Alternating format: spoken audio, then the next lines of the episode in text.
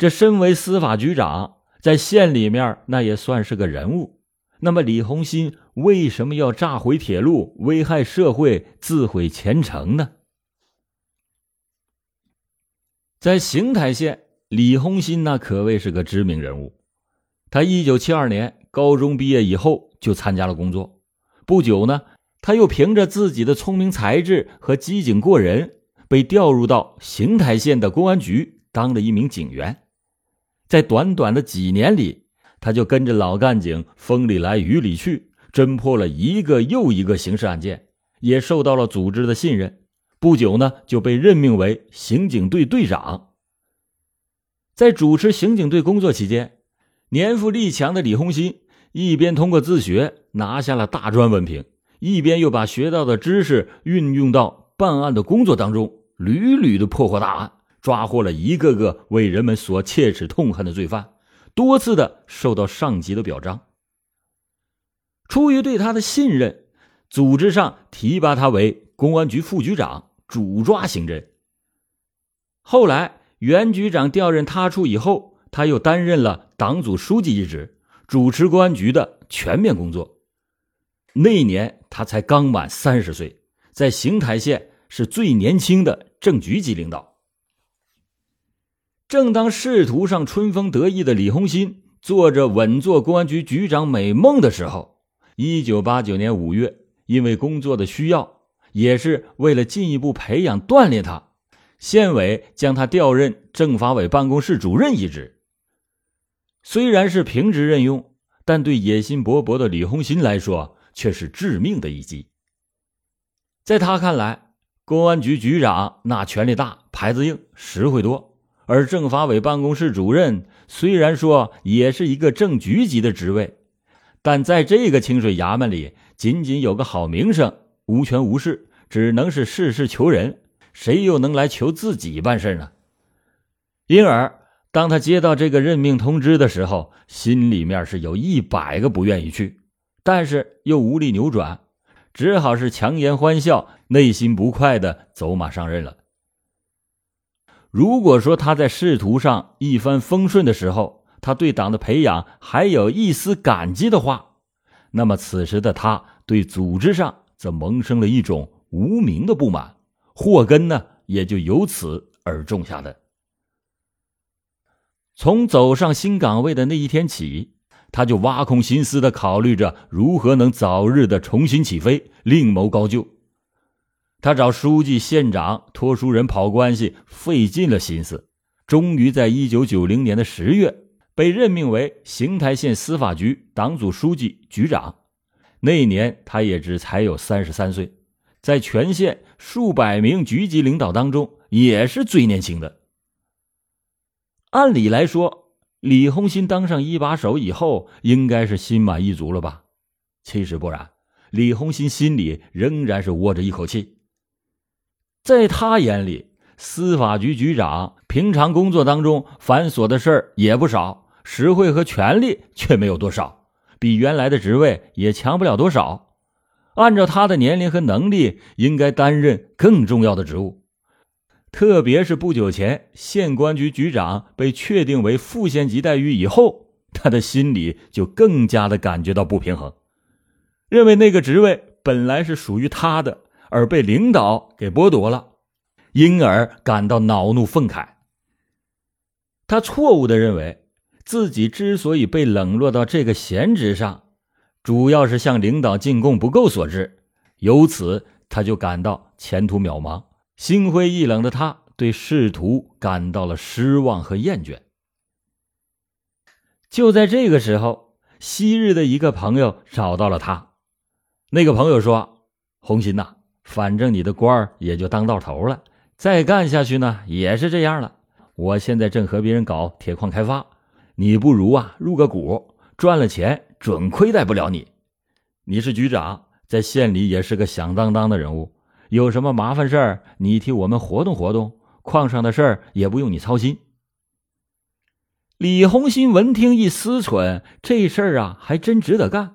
既然是仕途不顺，那何不妨趁机改弦易辙，抓紧时间挣点钱呢？他知道国家是不允许政法干部经商做生意的。但是转念一想，这是把股份入在朋友的手里，只要自己和朋友不说，那谁能知道？即便是被人发现，充其量那也不过是违纪，以现在的身份也给不上什么处分。这主意一定，他当即答应了朋友之约。之后呢，他就东凑西借，再加上自己的积蓄，把筹集的数万元入了半矿的股份。在此之后，他受朋友之托，跑到有关部门疏通关系，使办矿的这件事得以顺利的发展。然而几年过去以后，事情的发展完全是出乎他们的预料。由于种种原因所致，朋友办的矿山赔了本儿，他投入的股金几乎是血本全无。这金钱梦的破灭。在李红心脆弱的心理上，无疑又是沉重的一击。如果说李红心在商海失意以后，能够认真的反思一下自己，幡然醒悟，振作精神，凭他的才学和能力，他极有可能成为一个事业的成功者。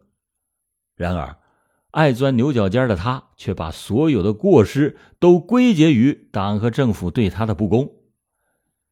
他认定了这样一个死点假如不是组织上不重用他，他也不会暗地里游身于商海，更不会落了一个鸡飞蛋打的结局。在狭隘思想的支配之下，对现实和社会的不满油然而发，一种强烈的报复心理和罪恶念想慢慢的就滋生了起来。李红心就想，既然你们不让我好过，那你们也别好过，我制造出个事儿，让你们也受受罪。怎么样制造一个事端？李红心是苦思了许久，最后他选定了要制造爆炸事件。他知道此事重大，自己一个人那是难以完成，于是他就在暗中物色着可以利用、可以做帮手的对象。很快，他盯上了和他私交较好的县档案局业务指导科的副科长王庆虎。时年四十六岁的王庆虎，在县里面那也是个出名人物。别看这个人官不大，但是为人仗义豪爽，爱结交朋友。由于供职的单位事儿也不多，便以他家属的名义，在城里边开了一个名叫“聚仙阁”的饭店。平时也很少在单位，一头就钻在了饭店里边搞着经营。这些年呢，饭店如雨后的春笋，纷纷的兴起。一个小县城竟然达到百家之多的饭店，那同行之间的竞争，那可想有多么激烈。这就使聚仙阁的生意越来越难做，气得王庆虎只骂工商局、税务局，只管收钱，不控制饭店的快速增长。在商海中奄奄一息的王庆虎，经常在私下里向李红心发泄着心中对社会和政府的不满。直抱怨自己官升得慢，钱挣的少，这是朝中没有后台。李洪新和王庆虎同属于邢台县宋王庄乡人，是地地道道的老乡。平时他们交情较深，彼此都有关照。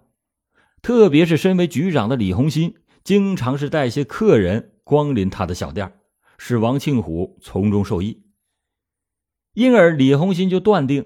王庆虎无论从个人感情上，还是他本人的心理上，无疑都是最佳的人选。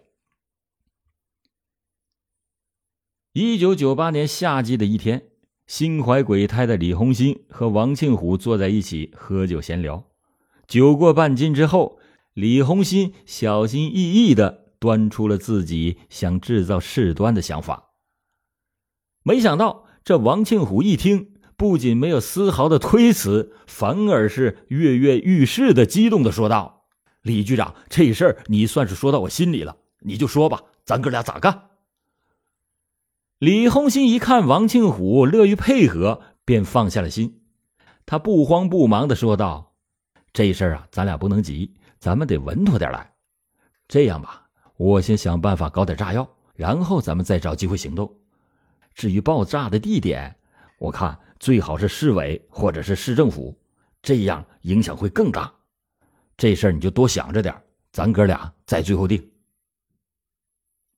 十月上旬的一天，李红新从朋友合资的某铁矿索要了炸药三十四管，共计六点九公斤。此后，他又从某药管站购得硝铵炸药五袋，把其中的一袋放在了王庆虎开的聚仙阁的饭店里边。炸药配齐了之后，李红新又为配置炸药做了精心的安排。他来到市里，找到了经营公用电话亭的堂弟李永新，请他来帮忙。这个李永新原来是邢台市机电学校的职工，生性野蛮。一九八二年，在第一次严打期间，就因为打架斗殴、伤害致死他人，被人民法院判处过死刑，缓刑两年执行。入监以后，身为堂哥的李红新不仅对他家人竭力的关照，而且还通过熟人和朋友对在押的李永新问寒问暖。一九九七年七月，李永新刑满释放以后，对堂哥李红新。在患难中的相助，自然是感谢不尽，视他为恩人和知己。当李洪新找到他，要他制作两套定时爆炸装置的时候，他明知道堂哥的用途可能是不正当的地方，但是他毫不推辞，热情的就一口应承了下来。没过几天，李永新便把自己精心制作的两套爆炸装置交到了李红新的手上。炸药和引爆装置全部配齐以后，李红新和王庆虎就加快了实施犯罪的步伐。他们把爆炸的目标选定在了市委大院，为了扩大影响，他们把爆炸的时间定在了一九九九年的一月一日。李红新对王庆虎说：“这个日子最好，只要炸药包一响，不管是有没有人员伤亡。”邢台市委大院被炸的消息，那就很快会引起中央和省里的关注，很快那就有人要倒霉了。由于市委大院有武警守卫，内部情况他们又不太熟悉，就不敢贸然的把炸药弄进市委办公楼。经过反复的查看地形，他们最终确定把炸药包放在市委西墙外胡同的女厕所里边。一九九九年一月一日凌晨两点，李红新、王庆虎两个人开着司法局带有“司法”字样的蓝白道的兴达牌汽车，携带装好定时装置的炸药包，来到了邢台市委西墙外，把引爆时间设定在了八点四十五分到九点之间，把炸药包放到女厕所便池以后，就匆匆的离开了现场，回家听喜讯去了。初次作案，毕竟是心慌手乱，所以引爆装置没有连接好。他们上午在家等了大半天，也没有听到爆炸声，知道这次的爆炸行动那是失败了。不久，他们听到了公安机关正在对这起未遂的爆炸案进行调查的时候，心里就暗暗的窃喜。事隔不久。李红新和王庆虎又聚在一起，密谋商议再次的实施爆炸事宜。李红新说：“上次没把市委大墙炸倒，咱们还得继续干。”王庆虎可是有点胆怯，他说：“现在公安局对上次那件事查的正紧，咱们是不是缓一段时间再搞啊？”李红新见王庆虎想打退堂鼓，就鼓劲儿的说：“哎。”怕什么呀？我搞了这么多年公安，凭我的经验，越是在这个时候行动是越保险。公安局现在精力都放在破案上，并不会派多少人去警卫市委大院。这一点呢，我比你懂。在李红新的煽动下，王庆虎又来了劲头。两个人商议了一番，决定在元月二十日再次到市委大院实施行动。因为一月二十日，省人大、省政协正在开年度的全体会议，这一期间要发生爆炸案，中央和省里那无疑会更加的关注。元月二十日晚上七点，李红新再次开着自己的座机兴达牌汽车，和王庆虎携带着炸药包来到了市委附近，伺机实施犯罪。此时，邢台市委周围的马路上车流如水，行人很多。他们见没有办法下手，便临时商议，确定炸京广铁路去。大动脉一断，必然是惊动上头。随即，他们就开车窜到了市区，沿着幺零七国道向北开到了京广铁路邢台至关庄段一个乡村公路口的时候，王庆虎从车上卸下了自行车，驮着炸药来到了京广下行三百六十八公里九百八十米处，用颤颤巍巍的双手把炸药包安放好以后，然后设定好了引爆的时间。八点零三分。随着“轰”的一声巨响，震惊国内外的幺二零爆炸案发生了。炸药包爆炸的气浪未散，李红新和王庆虎就迅速的开车逃离了现场。当天晚上临分手的时候，李红心就叮嘱王庆虎说：“这事儿是要掉脑袋的，到死咱俩也不能说。”不知道是因为恐惧还是因为激动，王庆虎只是连连的点了几下头。平时口齿伶俐的他，竟然是一句话也讲不出来。一九九九年二月二十四日，经过邢台市人民检察院批准，李红新、王庆虎因涉嫌爆炸罪、破坏交通设施罪，李永新因涉嫌非法制造爆炸物罪，被邢台市公安局依法逮捕。